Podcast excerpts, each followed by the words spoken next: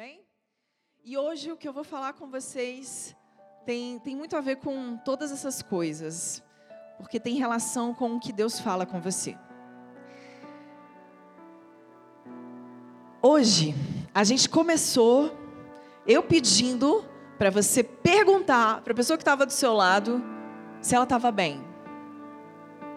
E o que, que você ouviu? Uma resposta audível, sim?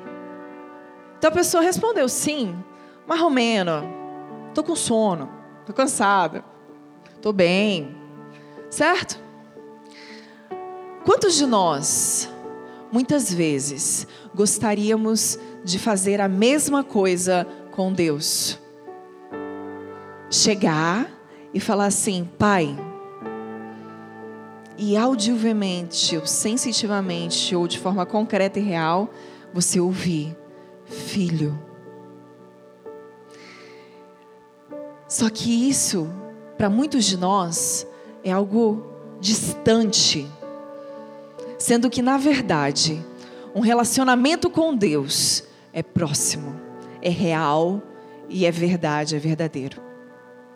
Então hoje a gente vai começar falando sobre um tema que eu gosto muito, que me gera muita reflexão que chama Silêncio de Deus. Quantos de nós, por um minuto, ou por um momento, ou por uma temporada, já pedimos uma resposta do Pai e não ouvimos, sentimos ou vemos nada? Levanta sua mão aí. Na nossa caminhada cristã, nem sempre tudo que pedimos ouvimos respostas imediatas. Ou nem sempre, quando buscamos, temos respostas palpáveis ou no tempo que a gente gostaria. Estão entendendo? E hoje a gente vai conversar um pouco sobre isso. Sobre as formas de silêncio de Deus. O João falou um pouco sobre como ele foi curado, né? Mas eu não sei se você percebeu, mas ele falou assim: olha, eu tive uma palavra de cura e liberei perdão sobre a vida do meu pai na minha adolescência, acho que ele tinha 18 anos. E dez anos depois eu recebi minha cura. Vocês perceberam ele falando isso? Dez anos depois. O que, que você está disposto a fazer no tempo da espera? É fácil você dizer para mim que age segundo a voz de Deus, se ela vem de forma rápida e imediata. Difícil é você agir debaixo da palavra e do comando de Deus, sem muitas vezes ver o que está acontecendo. E o fato da gente não ver não significa que ele não está fazendo. Amém? Então, eu vou conversar com vocês sobre os silêncios de Deus. E tem. Eu não estou elencando todos, mas hoje a gente vai passar um pouco pela Bíblia. E eu coloquei, assim, três tipos de silêncio de Deus que me tocam bastante. Eu tenho certeza que em algum momento Deus vai falar com você sobre a forma que o silêncio de Deus tem vivido ou você tem vivido na sua vida. O primeiro silêncio de Deus é o silêncio da ignorância. Vira para a pessoa do seu lado, dá um sacode para ela acordar, fala assim: ignorância, cuidado com a ignorância. É muito legal, sabe, quando você começa a ver coisas na Bíblia de acordo com a revelação do Espírito. Então eu quero que você abra Juízes 14, 5, 6. Como a gente vai andar muito pela palavra, eu vou um pouco rápido, tá bom? Qualquer coisa você anota, depois você abre em casa. Ou mais tarde aqui, né, no retiro. Juízes 14, 5 e 6. Desceu, pois, Sansão com seu pai e com sua mãe Tinate. E chegando às vinhas de Tinate, eis que um filho de leão rugindo lhe saiu ao encontro. Então o Espírito do Senhor se apossou dele tão poderosamente que ele despedaçou o leão, como quem despedaça um cabrito, sem ter nada na sua mão. Porém, nem ao a seu pai, nem a sua mãe deu de saber o que tinha feito. Não sei se você entendeu, mas é bem assim: eles estavam caminhando e de repente vem um filhote de leão na direção dele, assim. Ah! Eu acho que se tivesse vindo na minha direção, a minha primeira reação ia ser abaixar, correr, me esconder de trás de algum lugar, subir numa árvore. Qual que é a sua primeira reação diante de uma situação de risco? É a primeira pergunta para a reflexão desse texto, amém? O que você faria se o leão viesse à sua frente? Naturalmente, 90% de nós reagiria com medo. Reagiria em tom de autoproteção.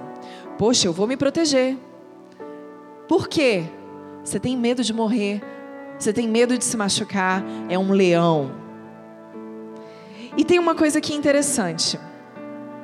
Essa é a hora que Sansão começa a entender, descobrir que nele repousava a mão de bênção de Deus. Naquele momento, quando ele ficou face a face com um medo, com um confronto, com uma situação de risco, o que, que aconteceu com Sansão? O Espírito do Senhor se apoderou dele.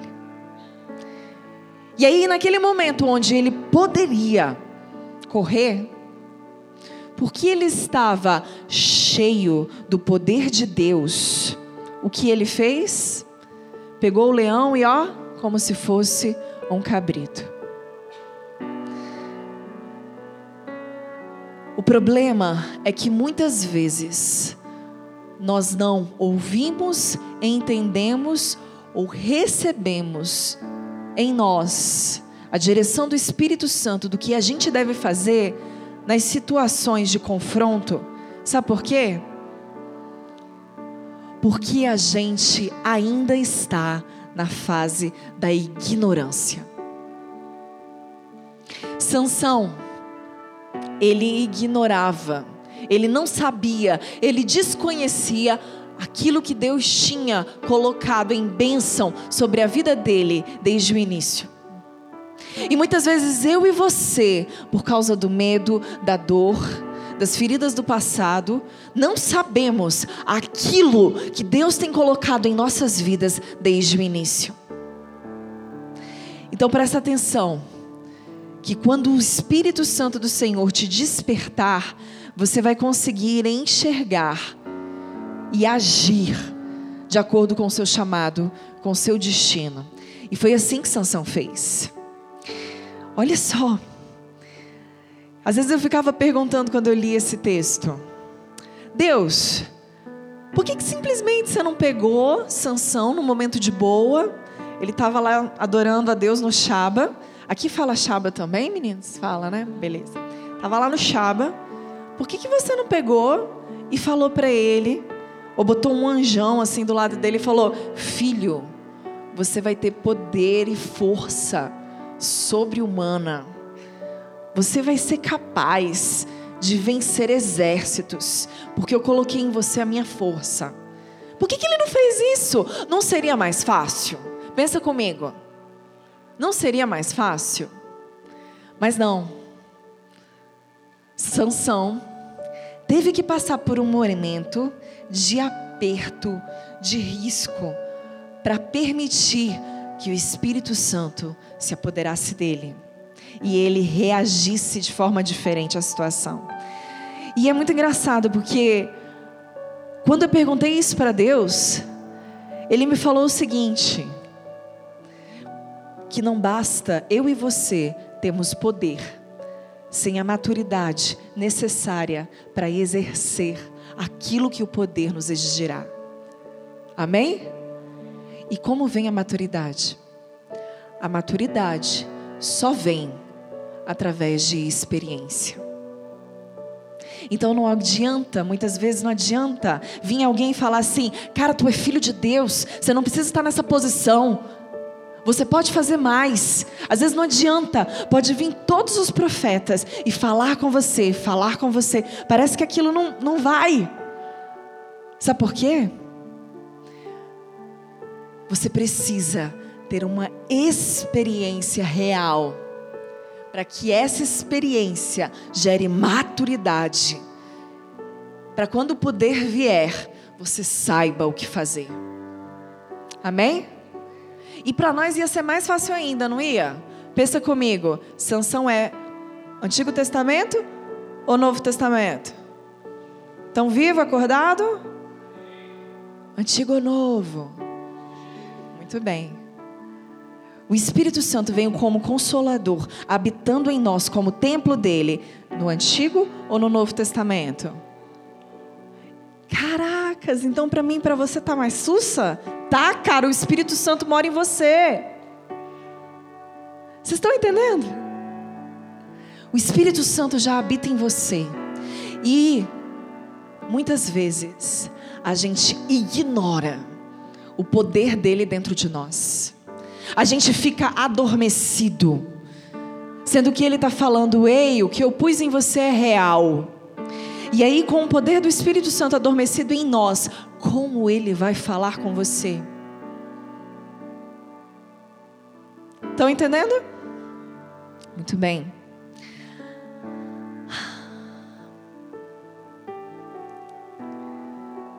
Uma coisa é a gente viver em ignorância.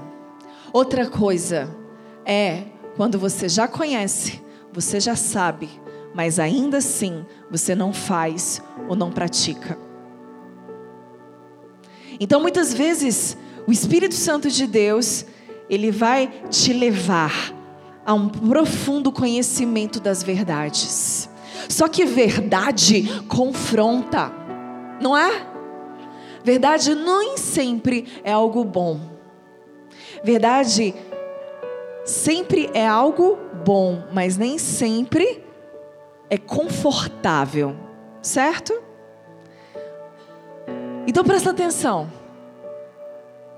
Porque muitas vezes o Espírito Santo pode estar falando alguma coisa para você e você mesmo conhecendo a palavra, mesmo ouvindo ou entendendo o que o Espírito Santo faz, você não pratica. Daí eu não estou falando de silêncio de Deus, sabe do que eu estou falando? De hipocrisia. Porque aquele que conhece, aquele que sabe e não pratica, se faz como hipócrita.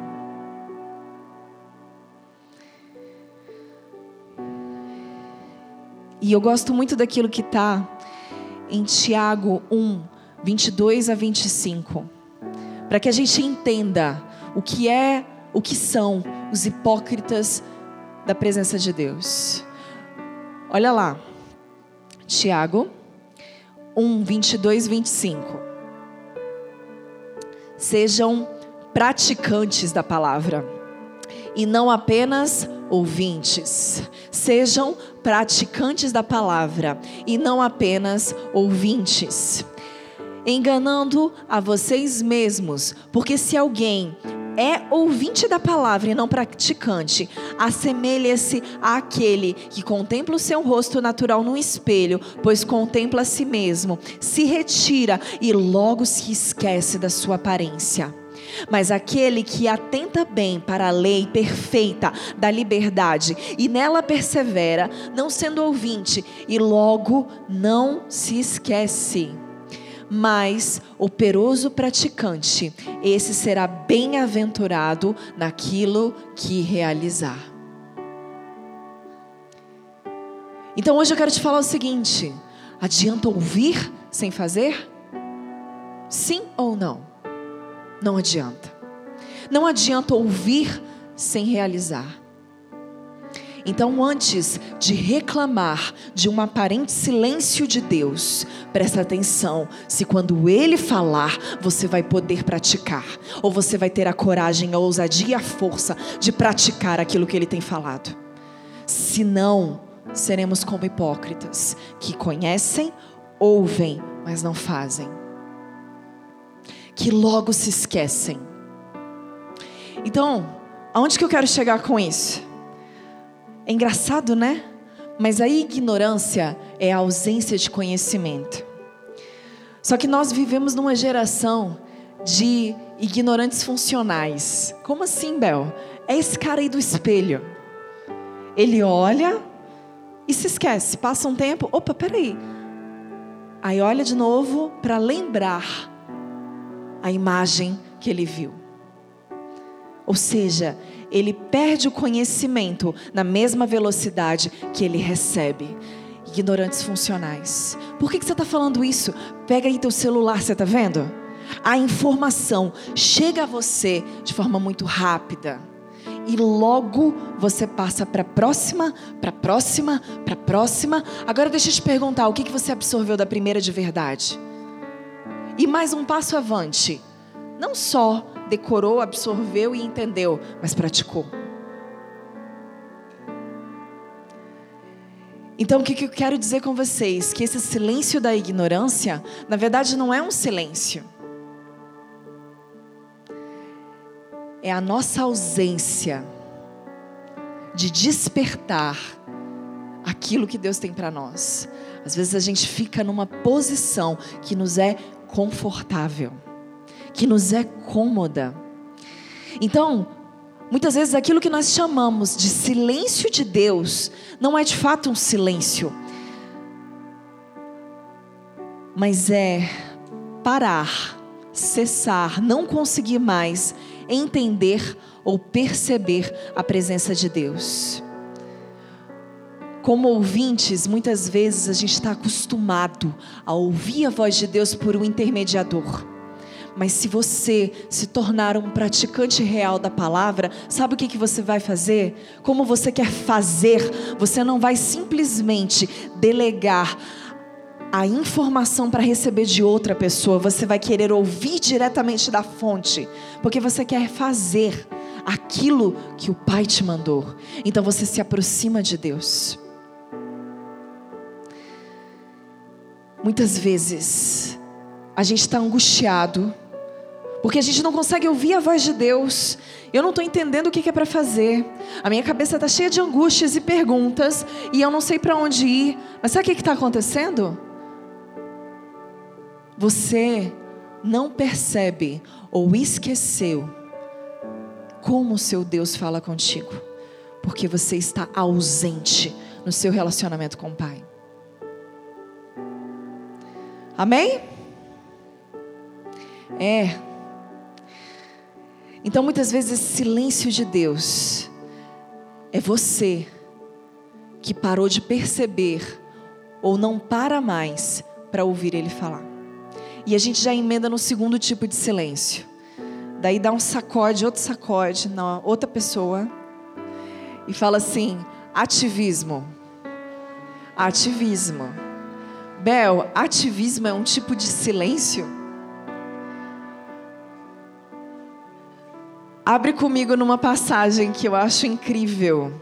É Lucas 2. Ah, meu celular está aqui. Essa eu vou ter que abrir aqui porque é longa.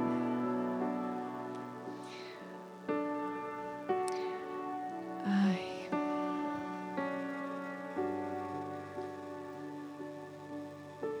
Abriu? Minha internet não está funcionando.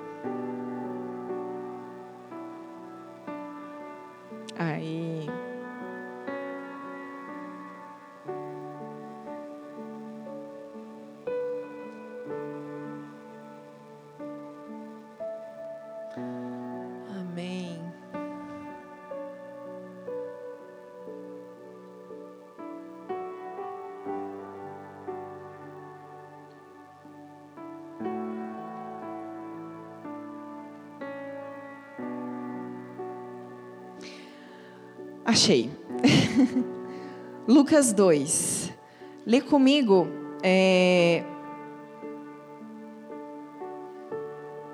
43. Aqui eu tô, olha só. Aqui eu tô na festa da Páscoa. E os pais de Jesus estão lá com Jesus, amém? E aí o que acontece? Vamos ler o 43. Terminados os dias de festa, ao regressarem, o menino Jesus ficou em Jerusalém. Aonde que ele ficou? Sem que os pais dele soubessem. Pensando, porém, que ele estava entre os companheiros de viagem, andaram quanto tempo? Um dia inteiro. E então começaram a procurá-lo entre parentes e conhecidos. E como não encontraram, voltaram a Jerusalém à sua procura. Quantos dias depois? Três dias depois, o acharam no templo assentado no meio dos doutores, ouvindo-lhes e fazendo-lhes perguntas. E aí a mãe dele fala: Filho, por que você fez isso com a gente? Tal. Aí pula lá para o 49. Ele respondeu: Por que me procuravam? Não sabiam que eu estava na casa do meu pai. E eles não compreenderam a palavra que lhe disse. E voltou ele com eles para Jerusalém e era submisso a eles, e a mãe dele guardava todas essas coisas em seu coração. Vem cá, já parou para pensar que um próprio pai perdeu seu filho numa festa? e só foi notar o que tinha acontecido um dia depois. Provavelmente, sabe aquela coisa assim, tá todo mundo em família, ah, tá, tá com fulano, tá com ciclano, não, tá com, com Beltrano. E aí eles procuraram entre os parentes e cara, não tá lá. Se fosse eu, olha, eu acho que eu teria ficado num estado de desespero tão grande que eu não ia conseguir fazer mais nada. Agora, era qualquer criança que eles estavam cuidando, criando. Não era qualquer criança. Quem era? Jesus. Eles eram ignorantes da presença de Deus ou eles sabiam que aquele menino era Jesus? Eles sabiam. Eles sabiam, eles já tinham a revelação e o conhecimento de que aquele era não uma criança qualquer, mas era o próprio Filho de Deus. E ainda assim, eles demoraram um dia inteiro para notar a ausência de Deus. Então, muitas vezes, e é isso que eu quero ressaltar na sua vida hoje, que vai fazer você refletir.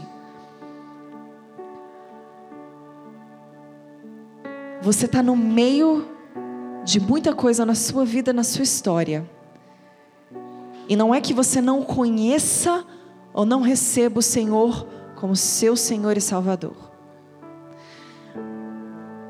Mas facilmente o nosso ativismo, a nossa vida pode nos fazer perder Jesus, a presença de Jesus. E daí passar ao silêncio o silêncio de Deus. Eles demoraram um dia para perceber que Jesus não estava mais entre eles. Mas quantos dias eles demoraram para recuperar a presença de Deus junto deles, na família deles? Três. Presta atenção.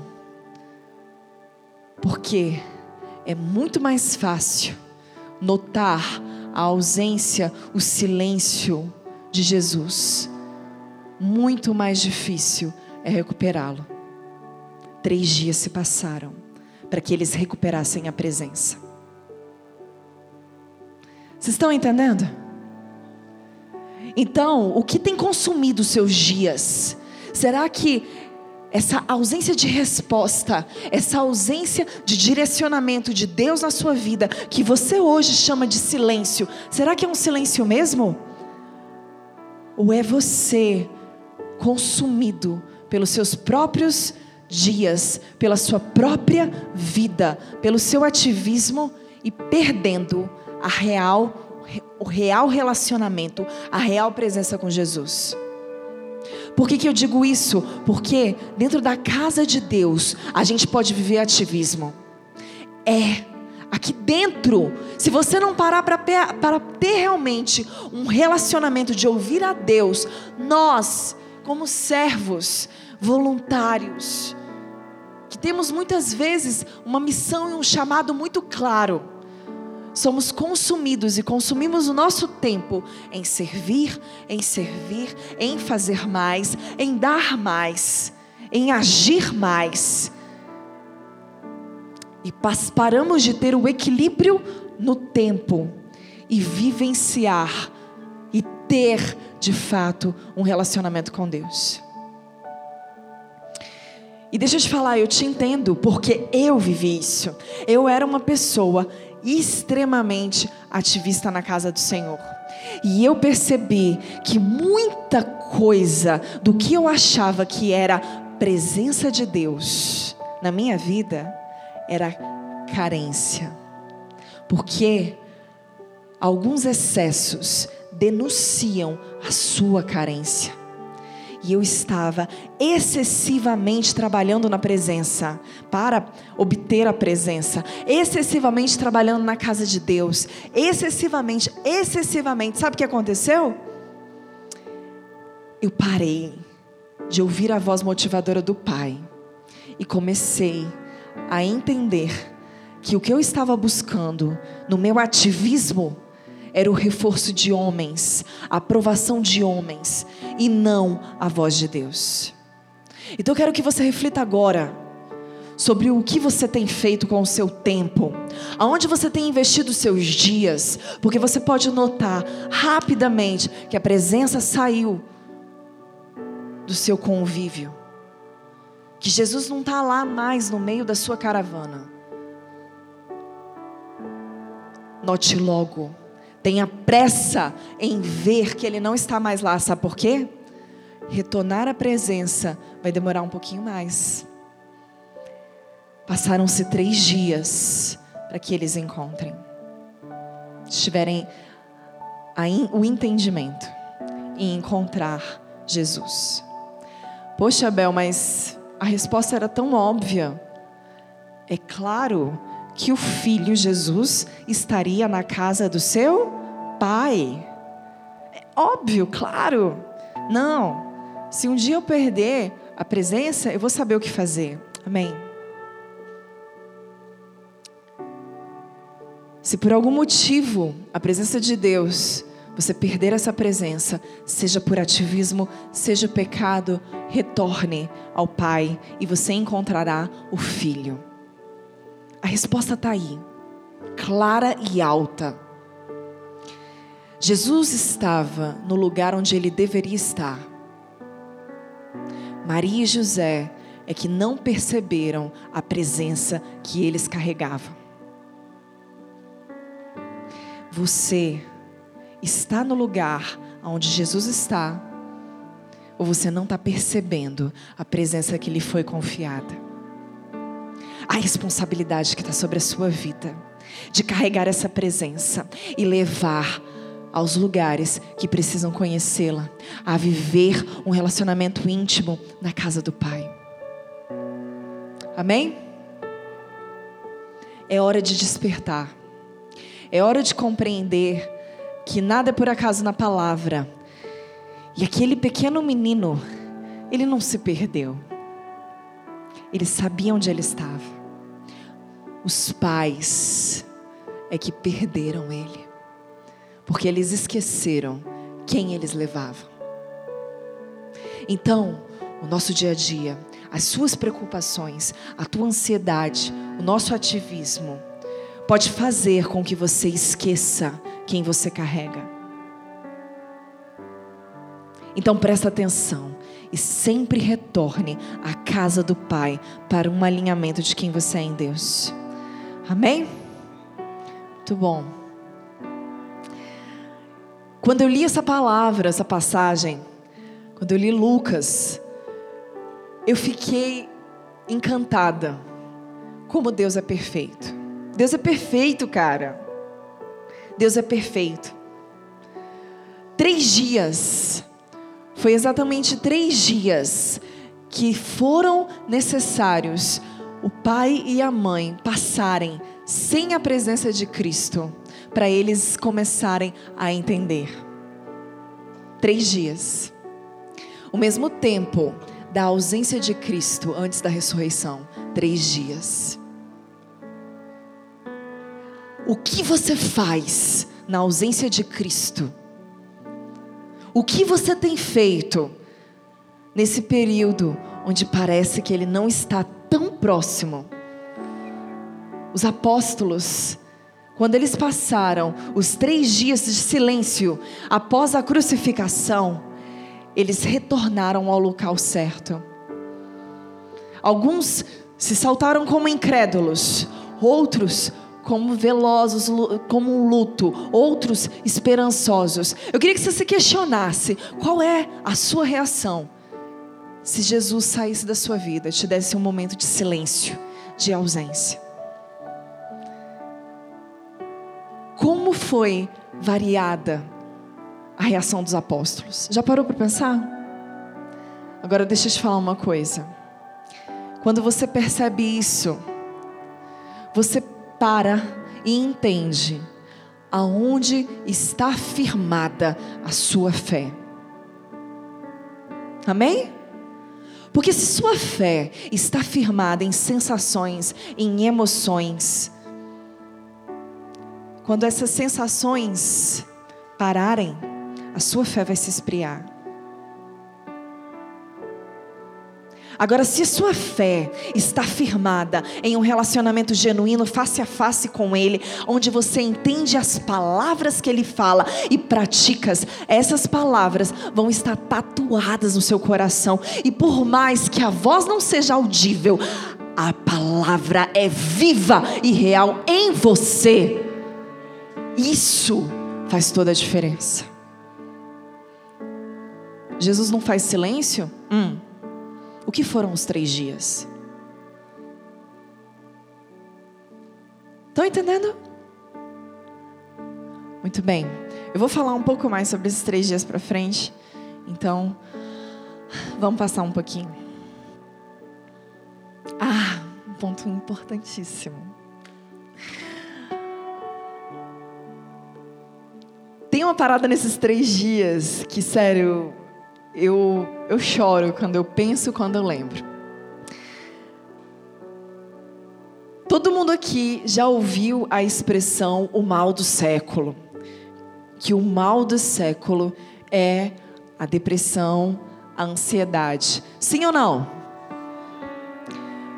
E quantos casos a gente já viu de pessoas com síndrome de ansiedade, com síndrome do pânico, com depressão e daí adiante. Sim ou não? Muito bem. Eu vou até ler o que Deus falou comigo para eu ser fiel àquilo que Ele compartilhou. Porque para mim foi muito importante. A ansiedade está nos excessos: excesso de passado, excesso de presente e excesso de futuro. Vou repetir. A ansiedade, a nossa alma, ela fica ansiosa. Nós, como seres humanos, ficamos ansiosos quando nós vivemos em excesso excesso de presente, excesso do passado excesso de futuro. Ou você está muito angustiado e muito nervoso pelo que está acontecendo agora, inconformado, e aquilo te gera ansiedade. Ou o passado é tão forte, mas tão forte na sua vida, que você não enxerga mais nada e aquilo te consome. Ou então, o medo e a angústia do que está por vir é tão excessivo dentro de você que você está angustiado. Faz sentido para vocês? Sim? Deus falou comigo sobre os três tempos: excesso de passado, excesso de presente e excesso de futuro. Mais para frente você vai ver uma passagem na Bíblia onde Jesus ele entra no templo e fica irado. Porque estava vendo o que dentro do templo?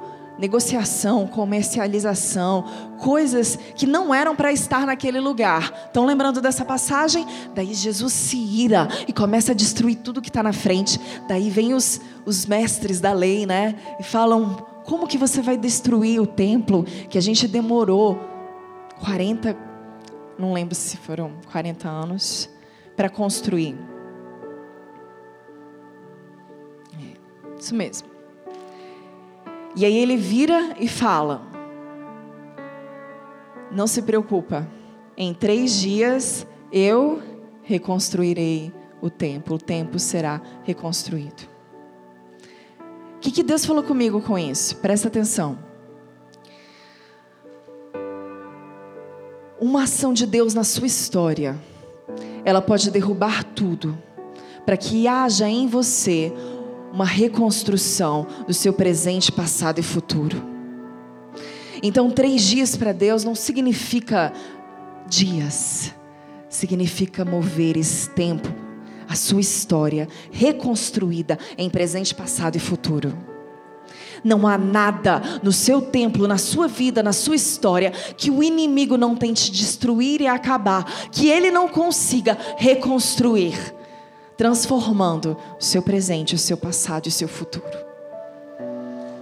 Ele quebra os excessos na cruz e reconstrói uma história nova na ressurreição. Amém? Então entenda isso. Não há nada que o, Pai não possa fazer. Não há nada que Ele não venha a destruir para reconstruir novo. Se você estiver ouvindo atento à voz dEle, Ele pode transformar a sua história por inteiro em presente, passado e futuro. Amém? E último ponto do silêncio. Nosso último tipo de silêncio. Vira para a pessoa que está do seu lado e fala: idolatria.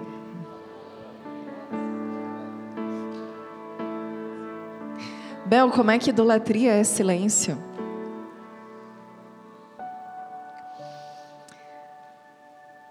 Se você não adora a Deus, você está adorando o quê?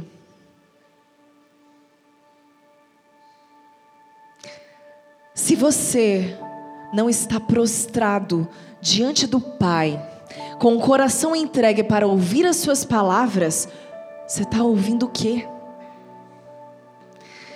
Bel, eu não idolatro santos, eu não tenho nenhum tipo de idolatria, eu. Ninguém é mais importante na minha vida do que Deus. Amém? Eu quero que essa seja a afirmação dessa noite. Mas muitos de nós colocamos falsos deuses no lugar do próprio Deus. E não se assuste, mas às vezes a gente se coloca no lugar do próprio Deus. A gente se idolatra a gente de forma egoísta coloca os nossos interesses acima de tudo. Sim ou não? Ou só eu aqui sou pecadora, coitada de mim? só que a gente não percebe. Porque a idolatria, ela vem acompanhada de uma característica que está na Bíblia, que é muito séria. A idolatria, ela vem acompanhada de cegueira. Então, um pecado e um problema que é um dos mais difíceis, talvez, de você largar, abandonar, é aquele que você tem dificuldade de perceber. Compreendem?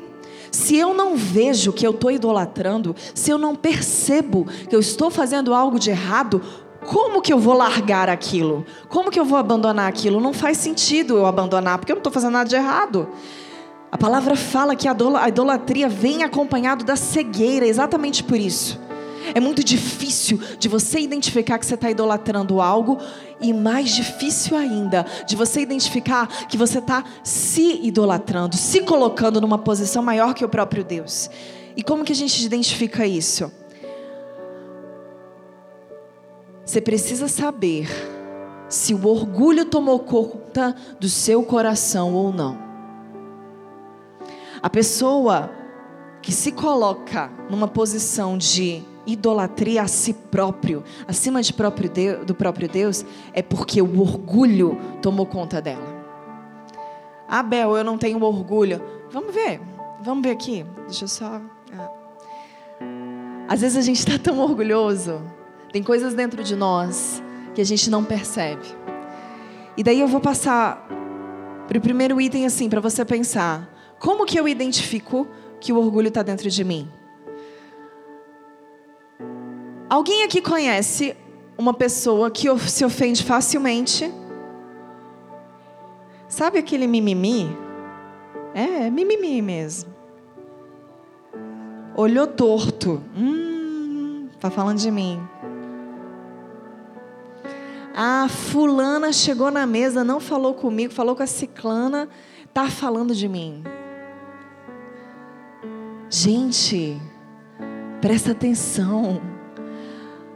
Pessoas que se ofendem com facilidade, qualquer motivo é motivo para um mimimi, para um feridinha. Sabe o que é isso? O orgulho dela é maior do que ela mesma. Então qualquer coisa ofende esse orgulho gigante. Entende? Cara, se o seu orgulho é pequenininho, vai ser difícil de você atingir. De ouvir alguém, ó, te machucar.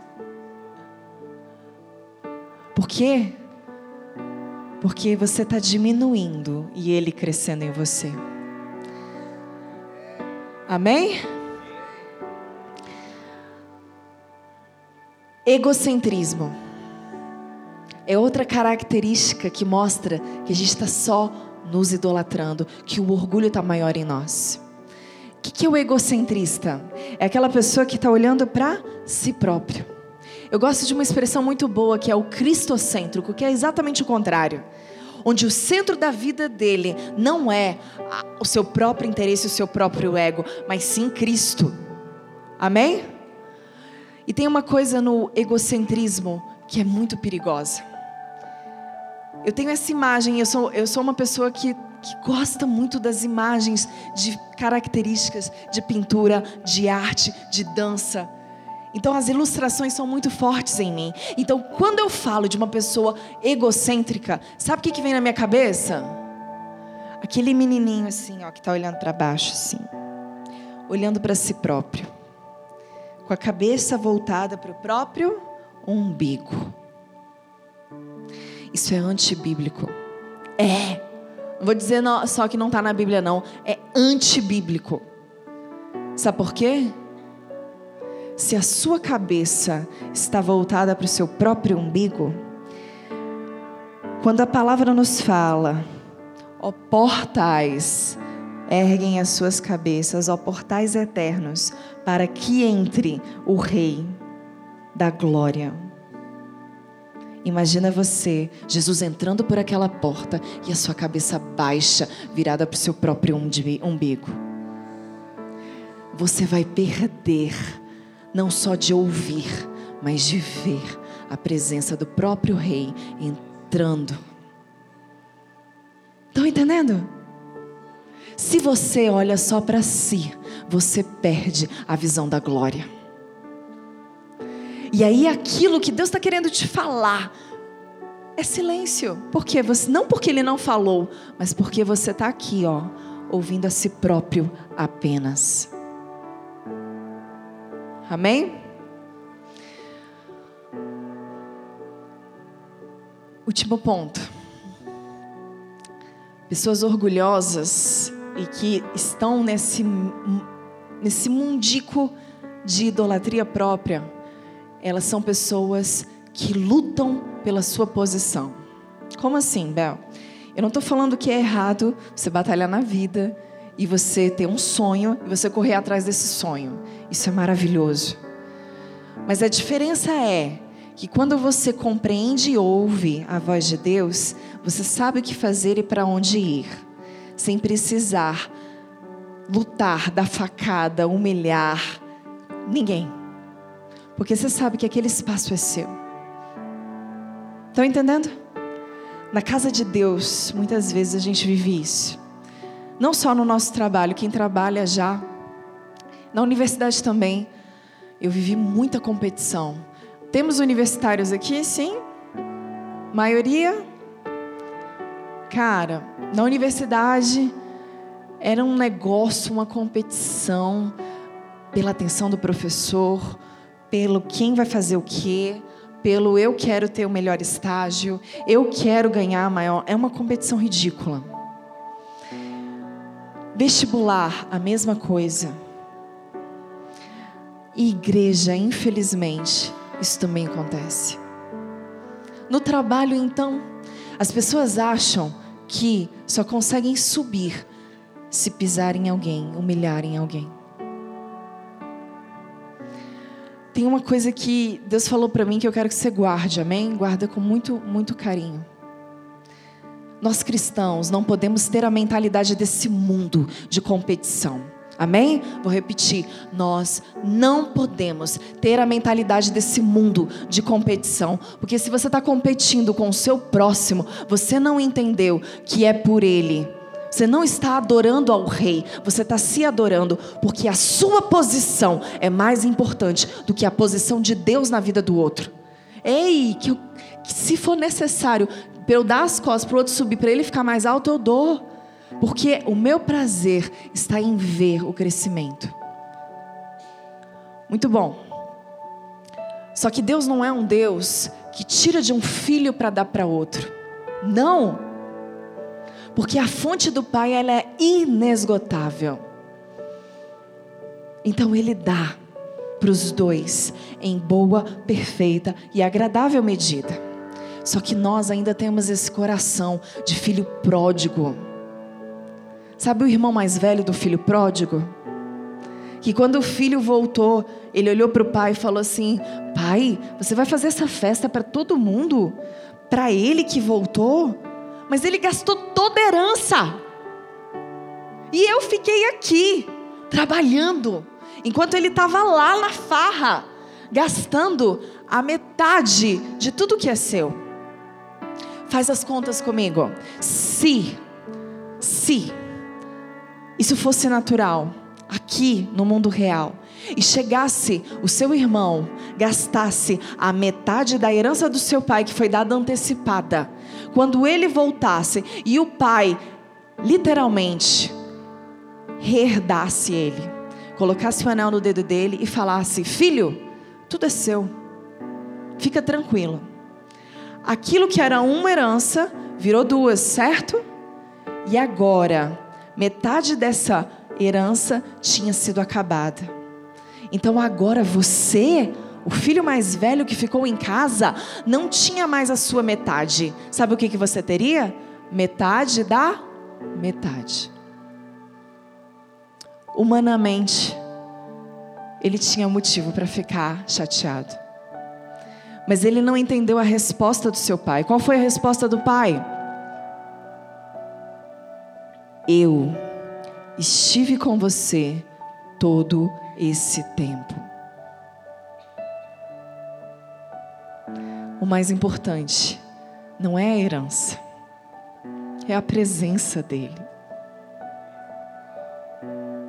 O mais importante não é o que você ganha, ou o que você pode ganhar em relação ao outro, mas é a presença dEle em você.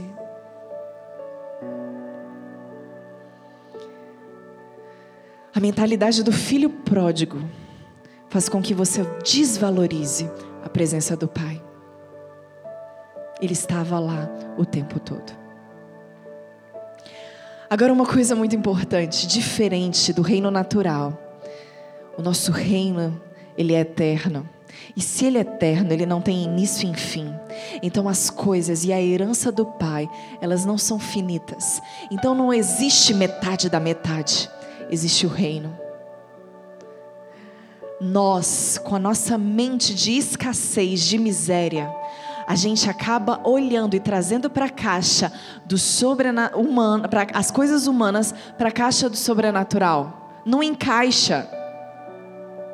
A gente olha com a mente de escassez e fala: Pai, esse cara acabou de entrar na igreja, já está aí, ó, começando tudo, fazendo tudo. Eu estou aqui há quanto tempo? Eu não tenho nada. Sendo que o pai está falando, filho, eu tenho para todos vocês na boa, perfeita e agradável medida. Só que a minha medida, ela é diferente, não é igual à tua. Para de querer colocar a justiça humana sobre as coisas do reino dos céus. Às vezes parece injusto para você, mas era a medida necessária para a realização daquilo, do propósito que Deus tinha. E o que é mais importante? O propósito ou a sua posição? Estão entendendo? O egocentrista, ele não vai entender, ele vai olhar para si, ele não vai ver o propósito, mas a, ele vai entender aquilo como perda de posição. Amém? Três dias depois é que Jesus foi achado. Três dias de silêncio foram necessários para a revelação do propósito. Jesus poderia ter ressuscitado no primeiro dia. Poderia. Mas ele queria nos mostrar algo a mais. Ele nos queria fazer mais fortes. Amém? E para mim, o mais importante de quando você tem dificuldades para ouvir a Deus, ou quando alguma coisa acontece parece que não faz sentido, não está muito claro, você está esperando uma resposta há muito tempo. O mais importante, independente do tipo de silêncio que você tem vivido, é como você reage a esse silêncio. O que você tem feito na ausência, na aparente ausência dele? Alguns apóstolos choraram, outros, na hora que o corpo foi embora, desacreditaram, acharam que eram ladrões. Outros, mesmo Judas, né, vendo Jesus na frente, precisou ver as chagas para acreditar. Aonde que eu quero chegar com isso?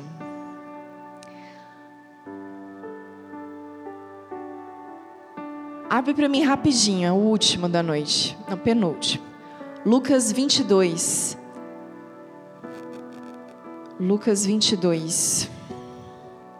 Eu gosto muito dessa passagem. Lucas 22. Um pouco mais para baixo, do 57 em diante.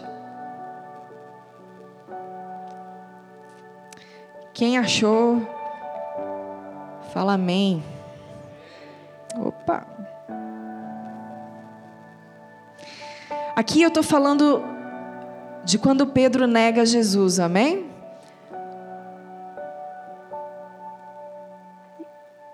No 57, ele fala: Mas Pedro negou, dizendo: Mulher, não o conheço. Pouco depois, outro homem, ao ver Pedro, disse: Você também é um deles? Mas Pedro novamente disse: Homem, não sou um deles. Ele não só disse que não conhecia, mas negou a sua identidade. Amém? Guarda isso aí. Uh, pula agora para mim, por favor, para o 61. Nessa hora, Pedro já tinha negado três vezes quem ele era, a sua identidade e o seu Senhor, a sua filiação. Três vezes. E aí o galo canta, e aí ele vem em 61. Então o Senhor voltou-se e fixou os olhos em Pedro. Olha isso, gente. Para e pensa. Pedro negou quem era disse que não conhecia Jesus, negou o que fazia. E quando aquilo que Jesus já falou que iria acontecer acontece, e Pedro nega, trai, mente, o Senhor olha para ele. Isso para mim já era um temor tão grande, eu não sei para você, mas pensa, naqueles momentos onde você não conseguiu e negou a sua identidade, quem você era diante de Deus, e você pecou. Pensa Pensa, o Senhor voltou-se e fixou os olhos em Pedro. Cara, isso é muito forte. E quando ele fixou os olhos em Pedro, sabe o que aconteceu com Pedro? E Pedro se lembrou da palavra do Senhor, como ele, como lhe tinha dito: Hoje, antes que o galo cante, você me negará três vezes. E Pedro, saindo ali, chorou amargamente.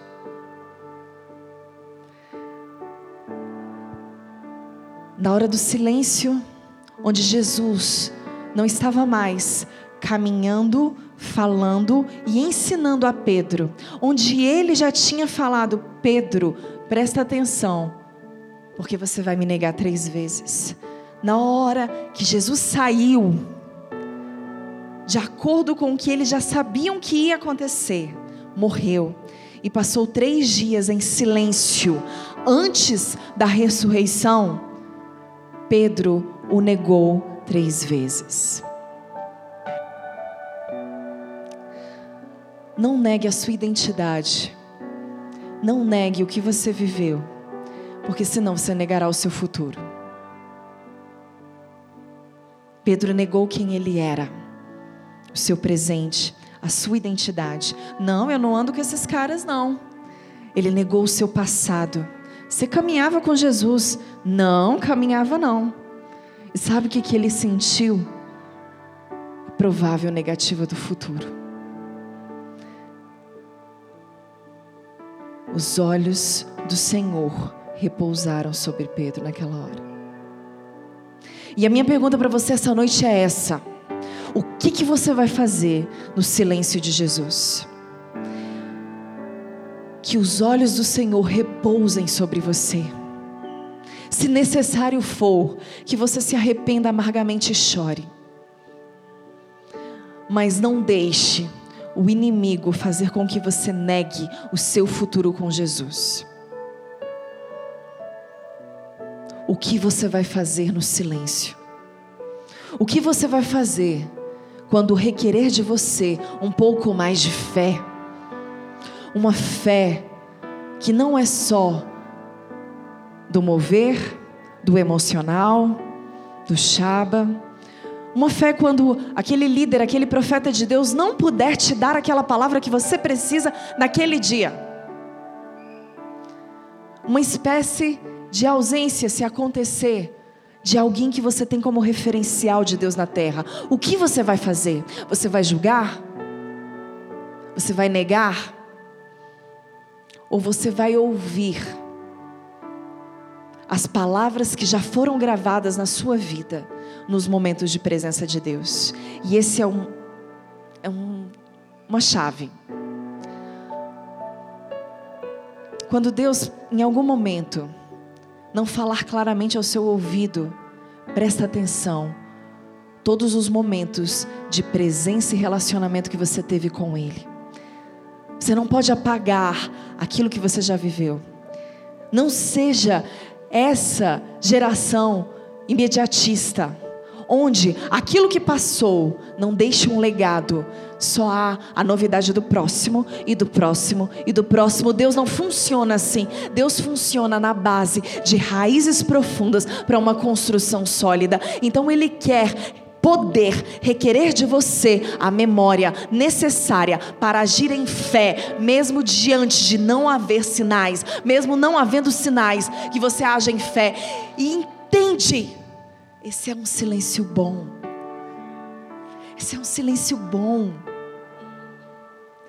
Toda vez que eu leio o id de Deus, quando ele fala assim, id, pregai o evangelho a toda criatura, eu entendo aquilo como uma delegação de autoridade, sabe? Como se ele pegasse a autoridade dele e desse em coroa para nós e falasse assim: vai, porque você me representa.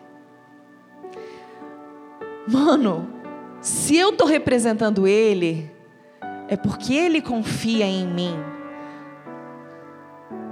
Ele entende que as palavras dele estão em mim de uma forma tão real, viva e eficaz, que eu não sou mais aquele bebezinho de colo, que precisa da mãozinha do andador. Ei, é isso que Deus quer da gente. Uma caminhada em que Ele delega a autoridade dele para nós, sabendo que ali vai o meu filho, o meu representante. Ele quer que você consiga falar por Ele. Não só ouvir e falar, ouvir e falar, mas falar por Ele com autoridade. Deus não fez ventrílogos. Estão entendendo? Vocês estão entendendo? Vocês não são bonecos, ventrílogos. Vocês são filhos. E Ele ama os seus filhos. E como João falou hoje de manhã, cara, o mundo anseia a manifestação dos filhos. Amém? Então seu ouvido tem que estar muito atento à palavra dele, sim. Você tem que ler e buscar, sim. Você não pode ser como em Tiago, onde você se esquece do que aconteceu. O legado, a história que você tem com Cristo tem que ser real e eficaz na sua vida, para que nos momentos onde as suas emoções estiverem abaladas e você não consiga ouvir tão claramente a voz do Pai, você saiba se mover de acordo com as palavras que Ele colocou no seu coração. Então, o silêncio é bom também, porque ele revela a sua maturidade em Deus. Está entendendo? Filhos maduros representam o seu pai. Amém? É isso. E da mesma forma que Pedro repousou sobre Pedro os olhos do Pai, da mesma forma, Deus está olhando para nós. Mas Abel, ele está olhando, ele tipo assim, espera a gente pecar para ficar olhando. Ah, tá vendo, hein? É isso? Não. Os olhos do Pai, eles estão pairando sobre essa terra procurando adoradores que os adorem em espírito e em verdade. É isso que o Pai quer da gente. Adoração. É isso que Deus quer de você e de mim. Mudança.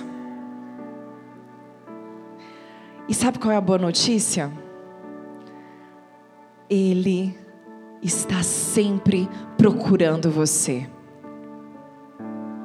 Ele está sempre vendo em você a faísca de adoração. Então não importa se você caiu, não importa se você não percebeu o quanto o Espírito Santo e você está sendo ignorante porque você não está conseguindo praticar a palavra, não importa se hoje o ativismo tem te consumido e você não tem conseguido viver o Evangelho como você deveria, não importa, Ele continuará procurando. Ei, as boas novas é que Ele não cessa de te procurar. Para Ele te achar, Basta você se alinhar à presença dEle. Se alinha. Abandona aquilo que te faz mal. Se permite ser transformado pela revelação do Evangelho. Busque mais. Perdeu a presença? Volte à casa do Pai. Você vai encontrar Jesus lá, no lugar certo. Então não se esqueça disso, amém? Não importa o tamanho da burrada que a gente faz. Não importa o pecado, importa o seu coração em busca de perdão, o seu arrependimento genuíno, a sua verdadeira inclinação a Deus. Tá entendendo? Porque o arrependimento o perdão são formas de adorar a Deus. Então, quando você vai e se arrepende dos seus maus caminhos, quando você vai e ora, você está adorando em verdade, porque você está desmascarando toda a mentira. E é isso que o Pai procura: adoradores que o adorem em espírito e em verdade, sem máscaras. Sem máscaras, sem hipocrisia, sem falsos deuses.